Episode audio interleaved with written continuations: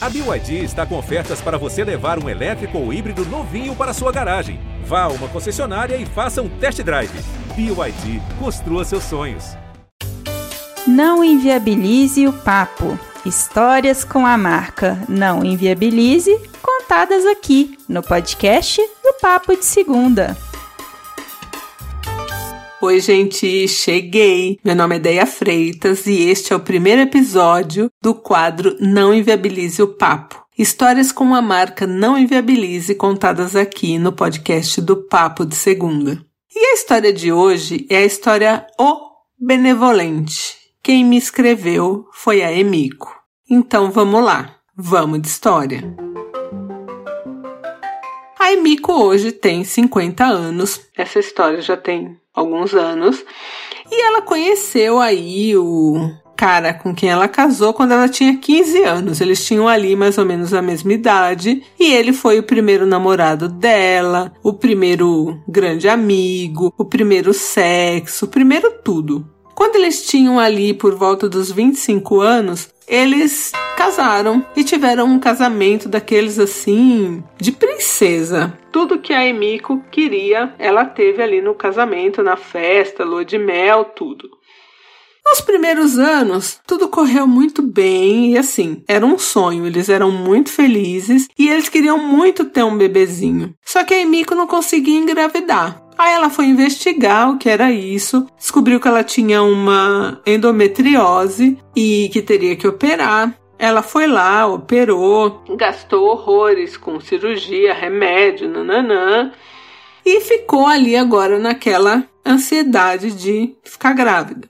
E a vida dele sexual era assim maravilhosa, né? Eles se curtiam muito e o sexo era muito bom e assim continuou até que um dia a Emiko engravidou. E ela sempre trabalhou, né? Os dois ali na casa trabalhando, mas quando ela engravidou, é, teria ali um pouco de risco, então ela resolveu sair do trabalho e se dedicar ali àquela gestação. E o tempo foi passando, foi dando tudo certo com a gestação também.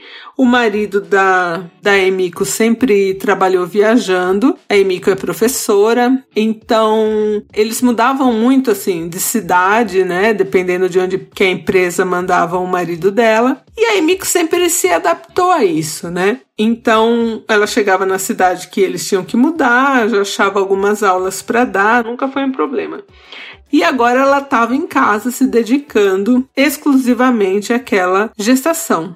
A Emiko ficou ali muito frágil, né, durante aquela gravidez, né, com medo de dar alguma coisa errada e tal. E o marido, que até então tinha toda a atenção para ele, para as coisas dele, só ele, ele, ele, ele ficou meio cabreiro, meio assustado assim com a dedicação que a Emiko tinha com aquela criança que não tinha nem nascido ainda. Coitadinho dele, perdeu a atenção.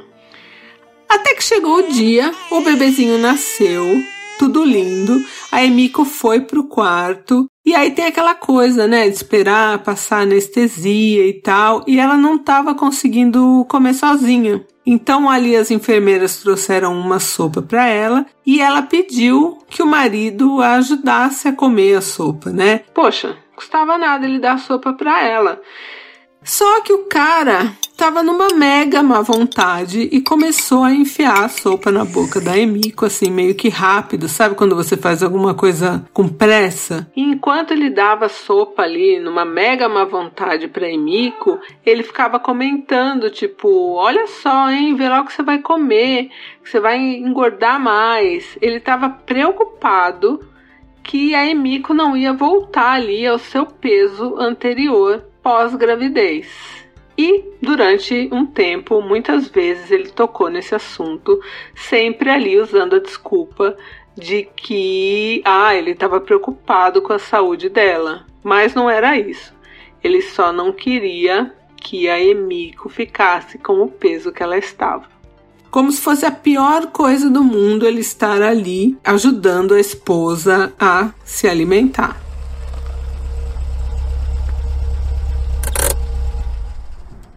Chegando em casa, já com o bebezinho, né? As coisas não foram melhores. É, se esse cara trocou a fralda do bebezinho duas vezes na vida, foi muito. Ele não ajudava em nada. Para vocês terem uma ideia, um dia a Emiko passou o dia todo com o bebê ali sozinha. Quando ele chegou à noite, ela pediu para ele segurar o bebê, ficar com o bebê cinco minutos para ela poder tomar banho. Ele estava no computador jogando e ele virou para ela e falou assim: Ah, será que você não pode tomar banho amanhã? Sério? Ela falou que ela estava azeda, assim, com cheiro de leite e tal, né? De é cheiro de, do bebezinho ali, das coisas do bebezinho e tal. E ele teve a coragem de falar isso para ela, que era para ela tomar banho no outro dia. E por que que ele falou isso? Porque para não fazer nada em casa, ele contratou uma moça para passar o dia ajudando ali a Emiko. Então à noite a Emiko tinha que se virar sozinha porque ele não fazia nada, porque é, na cabeça dele a parte que ele teria que fazer, ele delegou para a moça que ele contratou. Olha que fofo. O tempo passou ali um pouco, ele sempre nessa dinâmica e dando pouquíssima atenção para Emiko e para o bebê, mas ela ainda muito apaixonada. Até que um dia esse cara chegou em casa, muito assim animado, dizendo que ele tinha uma proposta para Emiko. Qual era a proposta? Uma funcionária lá da empresa que ele trabalhava ia ter bebê, né? Ia ter um bebezinho, só que ela não queria o bebê. E ele queria que a Emiko adotasse junto com ele essa criança para já crescer assim, tipo, dois meninos juntos. E a Emiko, que já fazia tudo sozinha naquela casa e cuidava do bebê sozinho, disse que não. Falou: Imagina agora que eu vou adotar um outro bebê, sendo que eu faço tudo em casa sozinha, ser só mais trabalho para mim. E aí ele insistiu bastante, porque, nossa, é, a moça não quer ficar com o filho, e ia ser muito legal se a gente pudesse fazer isso por uma criança. Tipo, todo benevolente, todo é, boa pessoa, né? E ele insistiu mais e ela bateu o pé que não, que não ia adotar esse bebê aí que ia nascer de uma funcionária lá da empresa dele. Passou ali mais uma semaninha, era aniversário de um aninho do bebê e esse cara sumiu. Inventou ali um trabalho, uma viagem e não esteve presente no aniversário de um aninho do filho dele. Quando esse cara voltou de viagem, ele começou com um papo de que ele queria sair da empresa, queria parar numa cidade e ter um outro tipo de vida, nananã. E sugeriu até a cidade dos pais da Emiko e que ele ia sair da empresa, que isso, que aquilo. E bom, a Emiko até achou estranho, mas apoiou, né? Falou: bom, você faz aí o que você achar melhor, né? Ele não tinha mais tocado naquele assunto da adoção ele só falava disso, de sair da empresa. E até que ele saiu mesmo. Saiu, eles se mudaram para a cidade ali dos pais da Emiko e mais um tempo aí se passou de uns sete meses. Só que depois desses sete meses, esse cara voltou a ficar estranho e a ficar mais calado, preocupado. E aí a Emiko deu uma pressionada nele mas assim, na intenção de saber no que ela poderia ajudar, né? Daí, o que, que ele fez? Esse cara foi até o quarto, voltou com uma pasta, sacou ali de dentro da pasta uns documentos e entre estes documentos era um exame de DNA. E ele acabou confessando para Emiko que aquela criança que ele tinha sugerido para ela adotar com ele era filho dele com a secretária. E que ele não tinha pedido demissão, ele tinha sido mandado embora por causa disso, porque a empresa lá tinha uma política que você não podia se envolver com funcionário, e como ele teve esse caso com a secretária que gerou um filho, nananã, ele foi demitido. A Emiko ficou em choque então quer dizer que esse cara queria que ela criasse o filho da amante dele como se fosse dela? E por isso ele tinha sugerido a adoção? porque ele queria ficar com o filho da amante.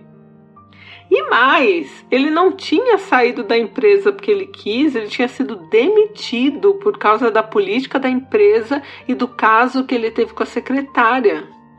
Um detalhe que eu vou dizer aqui e que a Emiko só ficou sabendo anos depois é que a moça, a secretária, ela nunca quis dar a criança. Ela nunca quis dar o filho para adoção, nem entregar o filho para ele.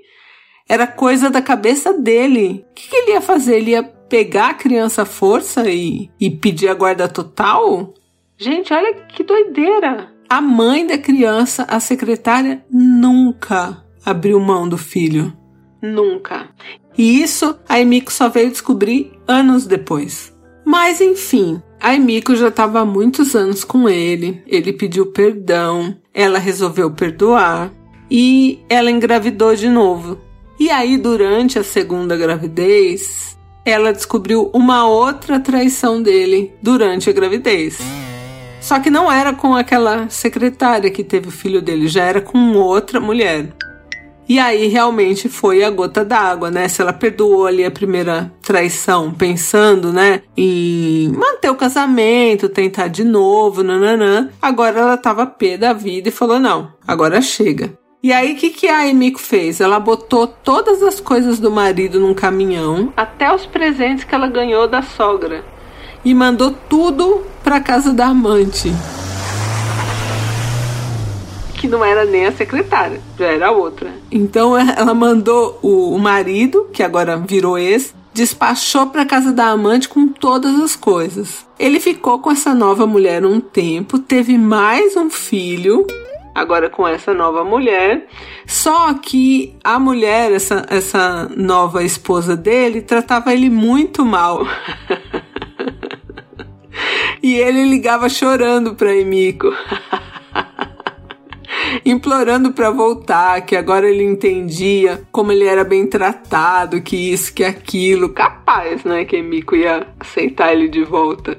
E ainda bem que o amor da Emiko tinha acabado, então em nenhum momento ela cogitou voltar com ele. E detalhe, ela falou que não queria ele nem como amigo, né? Porque em amigo a gente confia e no ex ela não confia de jeito nenhum. Hoje, a Emiko percebe vários sinais que ela ignorou durante o casamento. Então, esse cara, por exemplo, ele falava que tinha que visitar lá os funcionários por causa do trabalho, numa locação que os funcionários estavam. E ele voltava de cabelo molhado, tipo, cheirando shampoo, sabe? E não era coisa para ele tomar banho. Onde que ele tomou banho? Às vezes ele falava que ia para churrasco e não voltava cheirando carne, churrasqueira, essas coisas. Voltava cheirosinho assim de sabonete, de banho tomado. E várias outras coisas, vários outros sinais que agora, né, depois de ter passado aquela coisa toda, ela entendia que ele tinha deixado vários sinais de que alguma coisa não ia tão bem ali no casamento. Por um bom tempo, ainda depois da separação, a Emiko se culpou. Ela pensava, poxa, será que eu deixei de dar tanta atenção assim para ele procurar outra e tal? E, gente, a culpa não era da Emiko, né? E ainda bem que isso também passou com os anos, ela foi percebendo que ela não tinha culpa. E hoje a Emiko voltou a trabalhar, é professora novamente, teve aí um bom acordo no divórcio, então a casa ficou para ela. O cara pelo menos paga a pensão direitinho, então veja, o cara tem dois filhos com a Emiko, tem mais o filho da secretária e mais um filho que ele teve com a segunda mulher, que é aquela que maltratava ele. Nossa ícone. Adoro. E hoje aí a Emiko já tá na pista de novo, já tem os peguetes dela, e o cara continua chorando, choramingando, vez ou outra que quer voltar. Não dá, né? E agora que você já ouviu a história aqui, corre lá no Globoplay para ouvir a opinião do Fábio Porchat, do Emicida, do João Vicente de Castro e do Francisco Bosco no episódio do Papo de Segunda. Um beijo e até a próxima! Quer contar a sua história no Papo de Segunda? Mande seu e-mail para nãoenviabilize.gmail.com e coloque no assunto Papo de Segunda. Não Inviabilize o Papo tem roteiro e apresentação de Ideia Freitas e edição de áudio e efeitos sonoros de Léo Mogli.